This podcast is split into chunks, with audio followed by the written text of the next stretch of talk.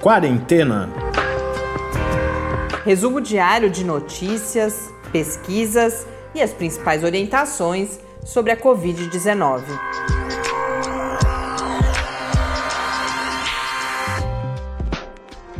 Quarentena, dia 277.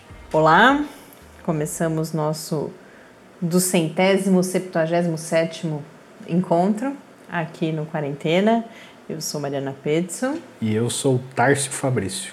Recebemos mais uma mensagem de uma ouvinte que já tinha conversado conosco antes, a Camila Barreto, e mais uma que fala da, de, de, do quanto é, o acesso à informação de qualidade, nesse contexto que nós vivemos, né, estamos vivendo ainda, de incerteza, de, de angústia, de insegurança, uh, promove calma e equilíbrio. Sem dúvida nenhuma, esse tem sido o aspecto mais marcante, não só nesse momento, essas mensagens que a gente tem recebido, mas ao longo de, de toda essa nossa experiência, as pessoas reportavam muito isso. Isso tem nos feito pensar bastante, né? De, vai concretizando algo que às vezes parece uma fala vazia, mas que é o quanto o acesso ao conhecimento, a gente conseguir compreender melhor esse mundo em que a gente vive. É claro que nesse momento a gente está falando de algo muito específico, uma doença, uma ameaça, mas isso vale para o estar no mundo como um todo. É, e a ciência nada mais é do que um, uma das formas, né, um dos esforços para a compreensão do mundo, um, com, com finalidades muito específicas, com, com resultados muito poderosos e para o bem e para o mal, sem dúvida nenhuma, mas principalmente é, para o mal quando a gente tem o, o, descontrole, aí uma série de outras coisas estão envolvidas, questões éticas, né?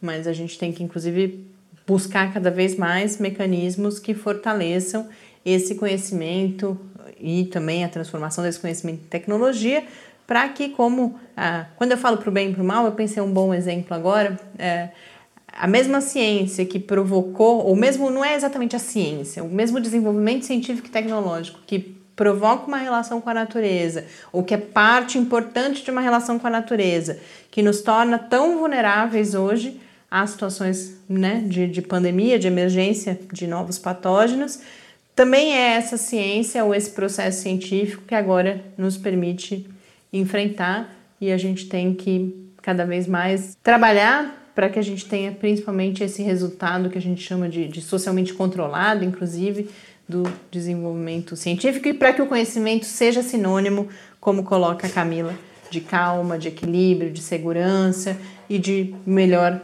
qualidade de vida para todas as pessoas. E ela fala também que um dos melhores, uma das melhores lembranças, e ela tinha colocado isso já numa mensagem há mais tempo, foi ou, ou é do entusiasmo de parte dos cientistas, né, ou de, de, vários cientistas com quem a gente conversou, eu já comentei isso antes, a gente foi um, esse, esse foi uma, um dos privilégios que a gente teve aqui no quarentena. A gente foi, em geral, muito rapidamente atendido, a gente fazia convites, a gente entrevistou aqui, teve muitas situações distintas, né? Uh, por exemplo, um prazer muito grande de conversar, às vezes, com cientistas muito jovens, uh, alguns iniciando a, a sua carreira e, e tão entusiasmados com essa possibilidade de, de, de, produzir conhecimento, de colaborar no esforço de enfrentamento da pandemia, tão entusiasmados com as suas questões, com, que, com a possibilidade de buscar resposta para elas, mas a gente também teve o privilégio, às vezes, de cientistas que são referências em suas áreas de atuação, o que é chamado de pesquisador sênior, e que tão rapidamente nos atenderam. A gente, em geral, eu procurava o e-mail das pessoas na internet, escrevia e a gente foram raras as ocasiões em que a gente não recebeu resposta. Então, hoje eu aproveito essa mensagem da Camila também para deixar aqui o meu muito obrigada a todas essas pessoas. Eu não fiz a conta dessa vez, mas certamente são mais do que 100 pesquisadores com quem a gente teve a oportunidade de conversar ao longo de todo esse processo e que a gente pretende seguir acompanhando o trabalho deles ao longo de 2021.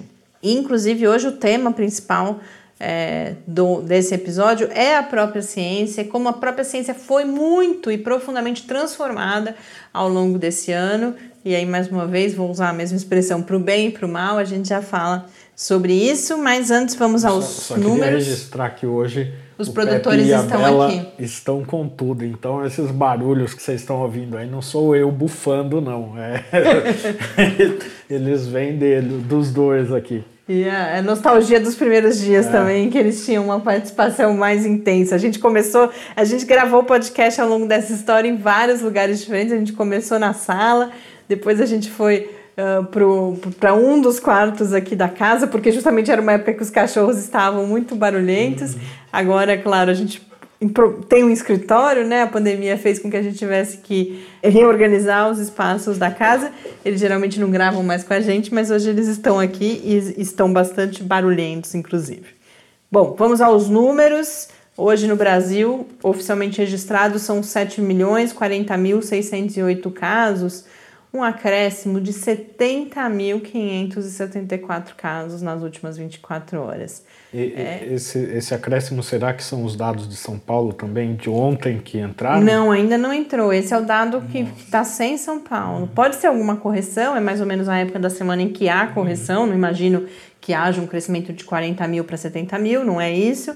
Mas é um número que, que realmente alguma coisa significa, né? Porque a gente vinha vindo naquela média dos 40 mil. Isso não deve se repetir amanhã, não, não, não é isso, mas mostra que vai se consolidando um crescimento muito significativo. E também nas mortes. A gente tem 183.735 mortes registradas, um acréscimo, portanto, de 936 mortes. Então, segundo dia seguido com o número de mortes acima das 900. Situação muito grave que não permite mais nenhum tipo de, de auto-engano de achar que, que, que, que há, estamos em, com qualquer diferença daquele momento inicial que vivemos. Inclusive, eu queria já colocar aqui. Uh, Na verdade, vários especialistas estão alertando que vai ser pior. É, e não só pelo número de casos e mortes, é justamente isso que eu ia dizer. Hoje a Folha fez uma matéria com declarações de, de, de, especialistas, de gestores, dizendo que esperam um início de 2021 muito pior do que aquele que nós vivemos no início da pandemia.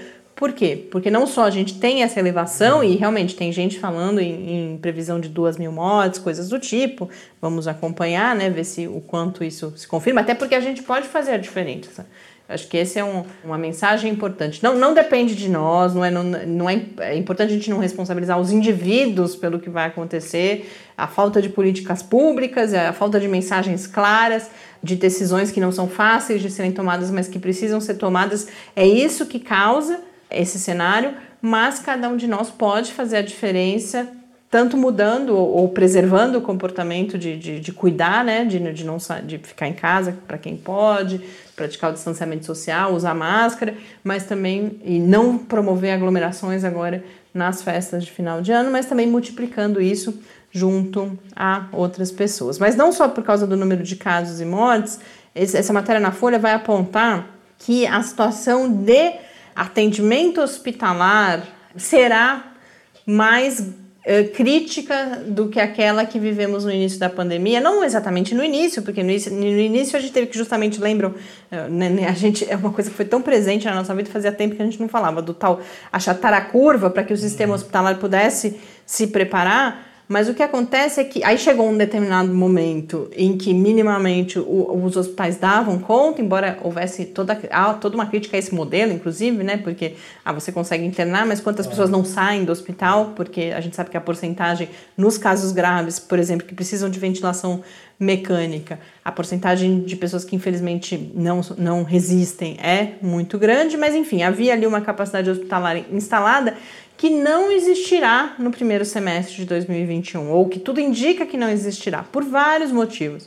Porque quando a gente teve queda nos números e, portanto, nas internações, leitos de UTI destinados à Covid-19 foram desativados, muitos leitos, então o número agora é muito diferente do número que a gente teve no auge da pandemia, embora estejamos mais uma vez caminhando e a passos largos para esse auge.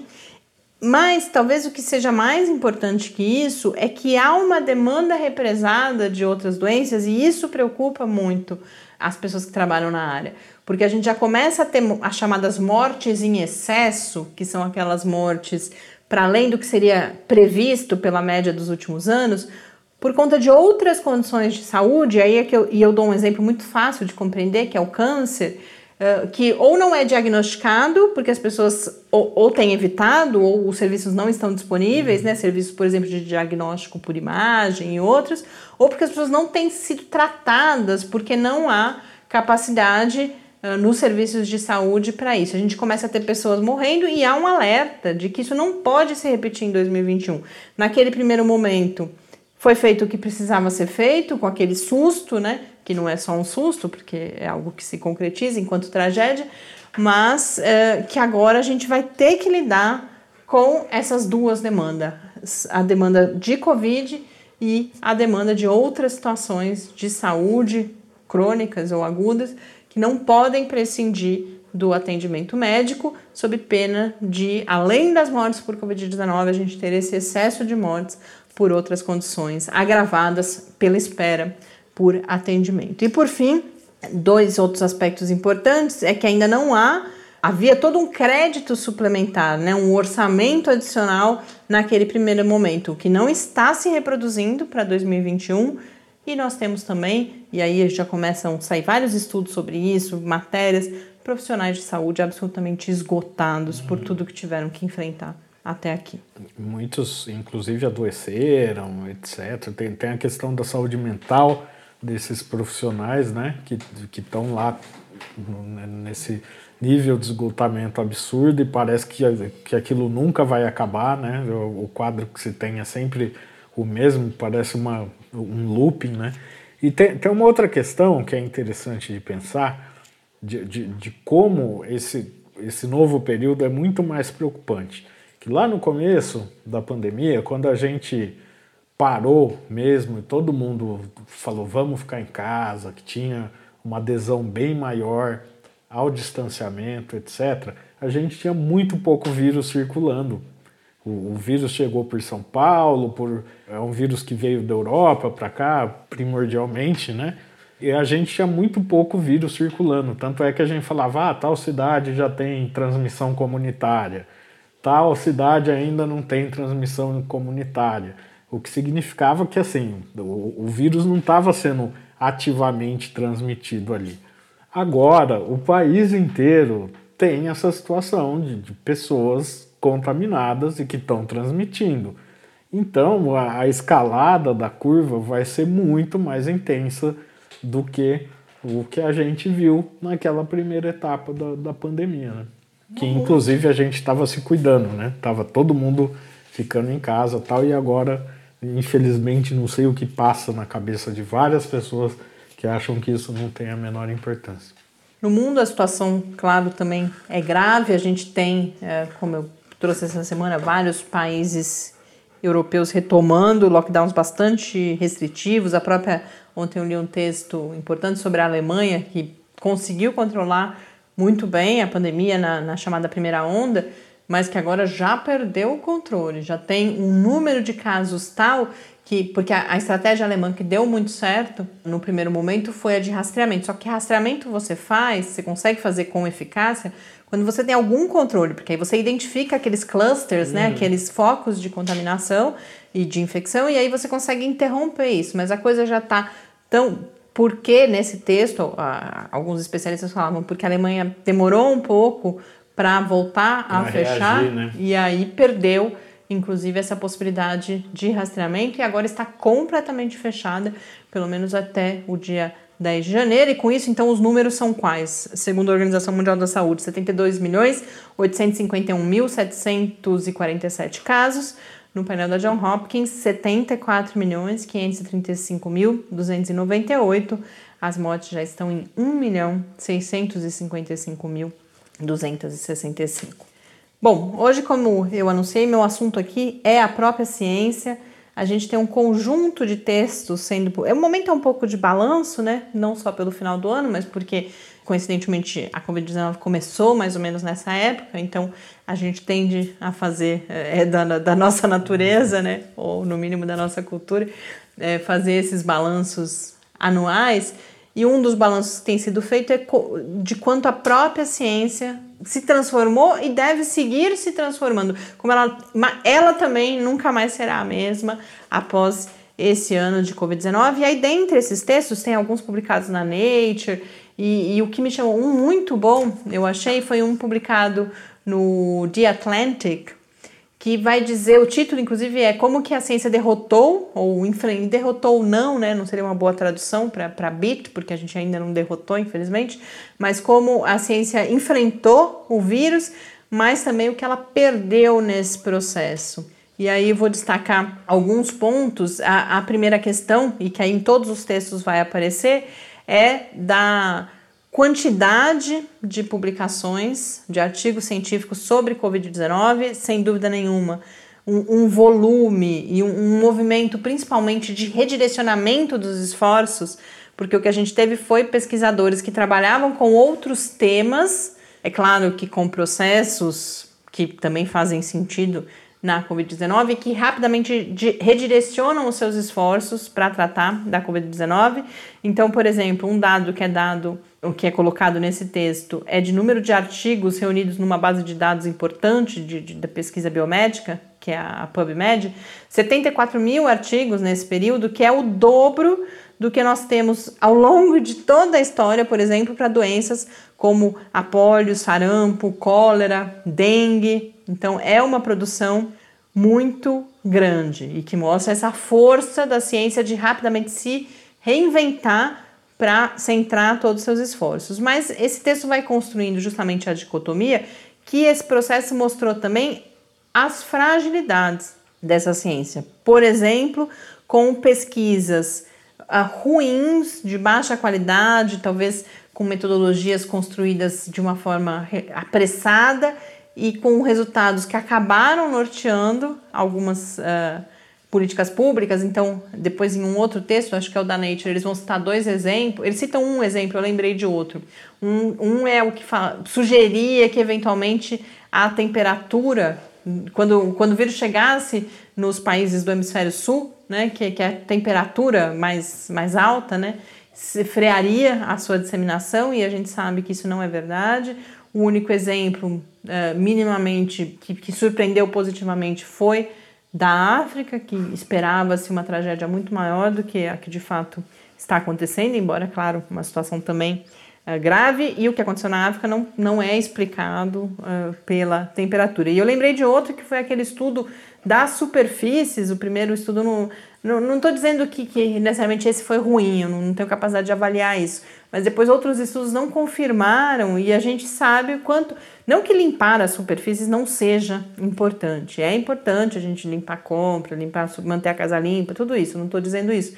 Mas jogou-se uma ênfase muito grande na transmissão por superfícies que pode ter, e várias pessoas apontam, acabou nublando durante muito tempo a via de transmissão principal que é, sem dúvida nenhuma, a respiratória.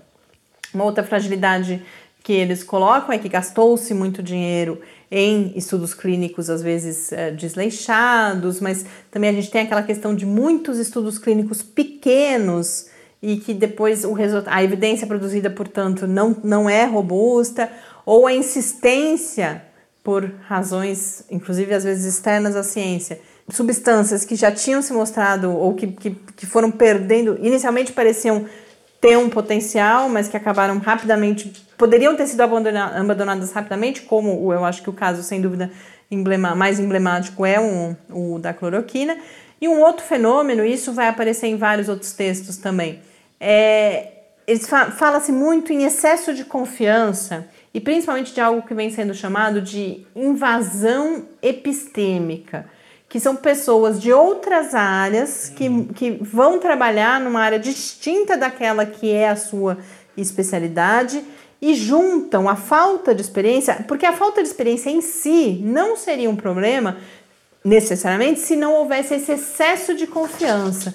Então, essa falta de experiência, com, junto com esse excesso de confiança, resultando em alguns resultados que, resultando em resultados, hoje eu tô boa de repetir palavra, mas levando a resultados que depois se mostraram não tão robustos. Bom, mas voltando a. Agora eu vou ficar um pouco indo e voltando nessa questão do, do, do, dos aspectos positivos e negativos. Em relação aos aspectos, aspectos positivos, a gente tem vários textos falando do quanto a pesquisa se tornou mais colaborativa tanto, por exemplo, dentro das fronteiras de um mesmo país, ou até às vezes de uma mesma instituição, pessoas que não costumavam trabalhar juntas e que associaram as diferentes competências, perceberam que precisavam associar diferentes competências para conseguir respostas às principais perguntas colocadas pela emergência da pandemia, mas também entre países, e isso a gente teve a oportunidade, alguns pesquisadores que nós entrevistamos aqui falaram isso, do quanto aqui no Brasil, por exemplo, a pesquisa se tornou mais colaborativa, e aí aspectos importantes para permitir essa colaboração foram o grande volume de pré-prints, dessa forma de publicação que você não aguarda aquele processo longo de revisão por pares, mas você já adianta, não que uma coisa prescinda da outra, a gente segue precisando de todo o processo editorial, do, dos mecanismos aí de controle da ciência, de validação, mas a, é, a rapidez, percebeu-se que era necessário rapidamente compartilhar resultados para que pesquisadores ao redor do mundo pudessem uh, usar esses resultados, criticar esses resultados e assim o conhecimento avançar mais rapidamente.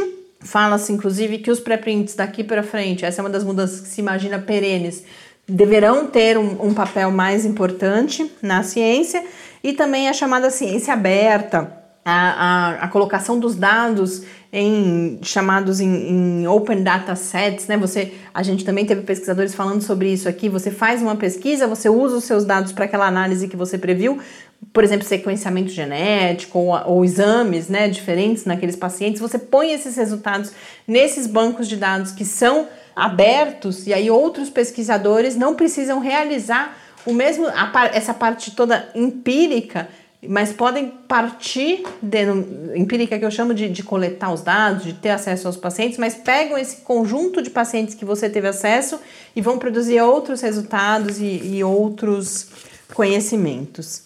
Então, esses são aspectos que são destacados e também o quanto todo esse esforço até aqui nos preparou para o futuro.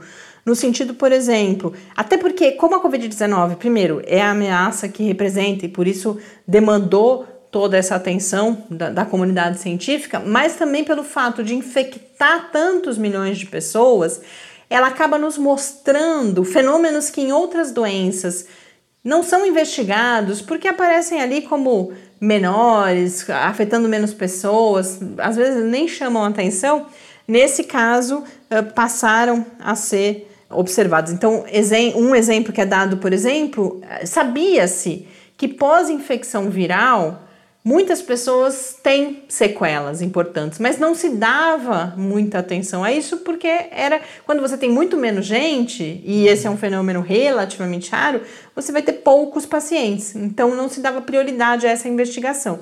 Agora, como a gente tem a chamada Covid prolongada e cada vez mais eh, nós temos pessoas sofrendo com a Covid prolongada e esses pacientes, inclusive, se organizando para exigir respostas a, a, essa condição que eles apresentam, você vai produzindo um conhecimento que diz respeito não apenas à Covid-19, mas to, a todo esse fenômeno de uh, sequelas de infecções virais. Dentre outros aprendizados sobre vírus, por exemplo, né, que vão servir para evitar ou para buscar evitar ocorrências futuras.